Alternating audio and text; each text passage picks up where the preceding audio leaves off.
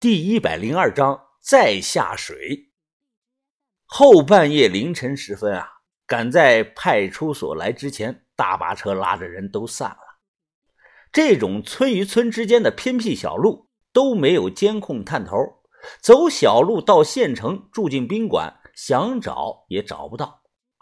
乡间小路的一棵大树旁，我和田三九站在树后是吞云吐雾。这几天都没有怎么休息，我俩都顶着黑眼圈，我的更严重。田把头，晚上咱们看的影碟，自伤蛇露面了，你觉得这个人下一步打算怎么干呀？怎么办？田三九揉了揉太阳穴，突然说：“你下去吧。”我一愣。你的意思是让我现在下去去找把头和于哥？不光是找，是去催。田三九扭头说道：“王先生当时和我定的时间是三天半，最晚不超过四天。可今天是第五天了，以王先生的作风来看呀，有两种可能：一是人出事了，二是他们碰到了困难。我不能走。”我现在就算是你们的后勤，我必须要保证地面上的安全。只有你能下去，这个东西你拿着。说着话，他将那把短管的猎枪递给了我。这个是顾真人自己做的那个土枪，没有编号，查不到，里边还能打七发。我大脑昏昏沉沉的，忽然感到手背上一阵的烧疼啊，疼死我了！你你烫我干什么？我随手接过了土枪，田三九扔掉烟头，微笑的说道：“你看你那个怂样，他妈的站都要站着睡着了，我给你提提神儿。”看他顶着黑眼圈，我说你也好不到哪儿。我想用烟头烫他一下，找回来，结果后脑勺啪的挨了一巴掌。人是活的，计划赶不上变化，出了变化就必须要做出相应的调整。我和他定的是这个样子的，五丑全部露面，这是我们努力的结果，是件好事。最起码知道了要对付的人呢，他长得什么样子。自伤蛇说我们不了解五丑，我们就不想了解他们，我们就想着啊，找到了墓里所有值钱的物件，拿出来赶快走。田三九留在上面看着，我要睡上三四个小时。然后到中午，趁着人都吃饭午睡的时候啊，带上气瓶下水塘。一个多小时后，我进了山洞。南方这个时候啊，要比北方暖和不少。要在漠河啊，这个时间冷的不想起床。早间山上露水大，我裤腿儿蹭的都是水。山洞的壁上啊，都结着水珠。在我进去的那一刻，水珠吧嗒的一声掉到了地上。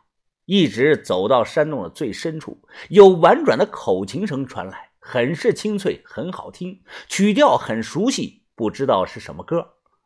小妹，我回来了。我拐进来，小妹看到我，立即把脸扭到了一边。她抓着口琴，声音有些生硬的说道：“你怎么一声不吭？”她在身上摸索，想找那个面具戴上。我说：“你不用戴了。”就咱们在这儿，你还戴什么呢？没事的。小妹犹豫了几秒钟，慢慢转过脸来。我已经做好了心理准备，但这个我很难看，我知道。我忙说没 呀，不难看。小妹，你长得很有特色的。她还是戴上了面具，随后双手抱着双腿坐在那儿发呆。哎，红眼睛去哪儿了？怎么没有看到他呀？我岔开了话题问。小妹说她在山上的林子里，自从醒来后啊，老往山上跑，晚上才回来，不知道在干什么。红眼睛的思维啊异于常人，谁都不知道他脑子里在想什么，没准儿会蹲在树下看一天的虫子。不过自己知道回来就好，我也没放在心上。我两天两夜没有合眼啊，困得头疼，上衣也没有脱，扯过来被子盖上，就靠着墙睡了过去。被子上有股淡淡的香味儿。自从鬼仔岭后啊，怪事不断。我数次做噩梦，这一次啊，梦到了很不好的画面。我梦到小妹背对着我，蹲在水塘边，他喊我过去。我一走过去，看到水里啊都是蛇在翻滚游泳，一条条成千上万呐。就跟水开了煮面条一样。我刚想跑，小妹突然转过头来，她张大了嘴，嘴里全是小蛇呀！噩梦惊醒，我后背出了汗，大口大口的喘着气。缓了一阵看了下时间，马上晌午了。我睡了三个半小时，我走了。我提起了包，你要下去，我也要下去。那个傻子好了，不用再看了。我担心我姐姐。我摇头说：“啊，不行啊，我只有一罐气瓶。还有啊。”你姐之前就交代过，你脸上动手术还没有半个月呢，不能沾水，要不然会很麻烦的。你就留在这儿吧。田三九说了，他会尽快来找你的，有安排。出了山洞，踩着杂草走在山间的小路上，走着走着，我忽然听到了红眼睛的笑声。嘿嘿嘿嘿嘿嘿！我跑上山坡，往下一看，顿时大吃一惊啊！只见红眼睛站在一棵大树旁，他左腿不动。右腿高高抬起，保持住不动，像是在踢正步。一只红脸没毛的秃头猴子，双手抱着他的大腿，正在那儿晃悠。红眼睛低头看着来回摇摆的猴子，呵呵的一直在笑。我忙跑下坡去，从地上捡起了一块石头，就砸了过去。死猴子！秃头猴子吱吱的一声怪叫，转瞬就跑到了树上。红眼睛慢慢的收回腿，回头看我。我跑过去推了他一把，气冲冲的说道：“你干什么呀？这是龙猴子的猴子啊，不是好东西！你不要命了你！”抬头一看，秃头的猴子啊，正藏在树上朝下打量。我又捡起来石头朝着树上砸，还没有扔出去啊，忽然一股大力传来，红眼睛推了我一把，导致我踉跄了好几步，摔倒了。牛逼了你，都敢推我了！我刚想站起来，他又推了我一把。我起来后啊，使劲的踹了他一脚。你他妈疯了，对我动手啊！那只鬼猴子在树上是爬来爬去，上蹿下跳。我气得掏出田三九给我的土枪，准备打猴子。红眼睛突然一把将我抱住，勒得很紧，不让我打。我我他妈放放放放手！我喘不住，喘不过气了。他松开了我，树上的鬼猴子撑着这个空当啊，跑没影了。我来回的看了看，不知道跑哪儿去了。红眼睛不停的对我做着手势，相处了久了，有时候啊，我能明白他的意思，可能是让我别打这个猴子，他喜欢这只秃头的猴子，想和他做朋友，大概是这个意思吧。不知道他听没听进去，我严厉的告诫了他，这个是个药猴子啊，不属于国内的品种，那喝猴子尿会上瘾的，如果喝上瘾了，他就不是潮汕大力猴黄天宝了。就变成五丑了，龙猴子黄天宝了。如果红眼睛喝了猴尿，那在药效持续的半个小时内啊，我估计于哥不行，阿春姐妹也不行，都控制不住他。有谁能制服得了他呢？言止于此，能说的我都说了，他能听懂听不懂我也不知道。现在没时间满山遍野的找猴子，我有更要紧的事要做啊。中午十二点多，我在鬼仔岭的一棵树后啊换了潜水衣，把脱下来的衣服收进了防水袋，装包里贴身背好，我便等着。护林员老胡坐在小屋外的马扎上，端着碗正在吃饭。他旁边地上摆着收音机，收信号的天线拉出来半米高，具体放的什么我也听不到。等了竟有二十多分钟，看老胡吃完了回屋送碗。我猫着腰，快步的走到水塘边，左右看了看，扑通一声跳下了水塘。今天中午太阳很大，水塘的水温保持在七八度，不冷，而且水下能见度啊还可以，不用开手电就能看到一些小鱼和水草。面罩咕嘟咕嘟的冒着泡，我奋力的划水向水塘深处游，先看到了水塘底的那个黑窟窿，我游近了一些。不经意间扭头看了看，一张惨白惨白的人脸突然出现在我的眼前，是已经死去多日的龙猴子狐狸群。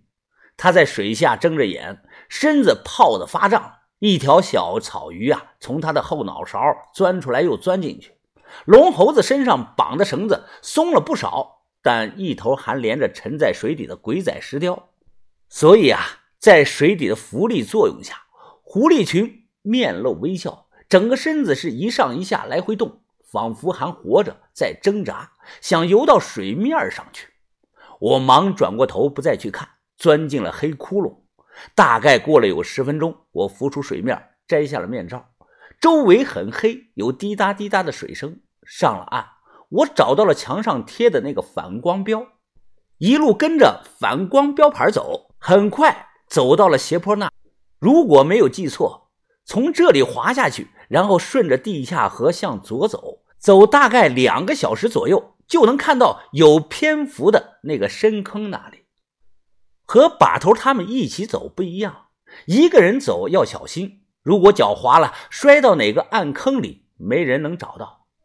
我深知这一点，所以往下滑的时候啊，很是小心。只有绳子不晃了，我才敢往下走。带着头灯滑到了中间时啊，我忽然看到手电照的墙上有反光，明晃晃的，像是墙里有一片镜子。什么东西啊？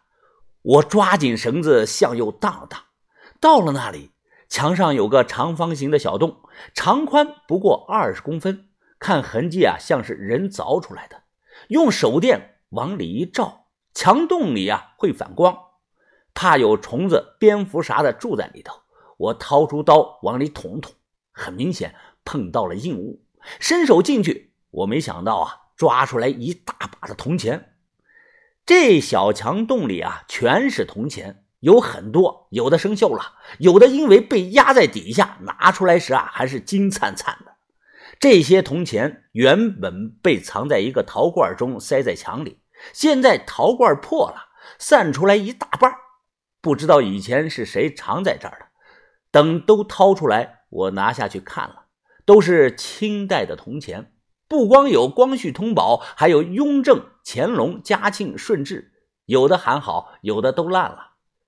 这几个铜钱呀，我扒拉到一些不常见的铜钱，两枚清代皇太极的天聪汉钱，正反面都是满文，还有两枚清代的义记金钱，加上一枚烂了的皇帝通宝。我记得呀，义记金钱是晚清几个人起义。成立了个组织啊，叫金钱会，这是他们自己铸造发行的，比较少。烂了的皇帝通宝啊，是清代天地会造的，也比较少。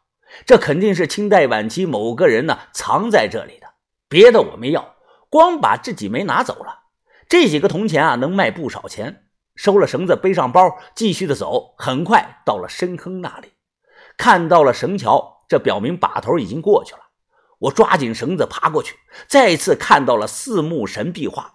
一个小时后，把头，把头，于哥，豆芽仔，小轩，我趴在盗洞上朝下喊了几声，没人回话。从盗洞下到甬道中啊，我提着手电慢慢向前走，目视前几道金刚门已经被打开了。我知道第六道那个里有翻板，便踩着地上画着的安全路线走。四周是静悄悄的，我只能听到自己的呼吸声和脚步声。当站到第七道门前呀，我愣住了，人呢？水晶玻璃门没有打开，完好无损，门上的卡通笑脸依稀可见。这不对呀，我半天都能走到这里，把头他们已经下来四天了，不可能走不到这里呀。可他们人都去哪儿了呢？谁？背着包，猛地转头，刚才清楚的听到了脚步声，是有人从我背后跑了过去。是谁？说话！我举着手电喊了两声，紧张的扭头来回看，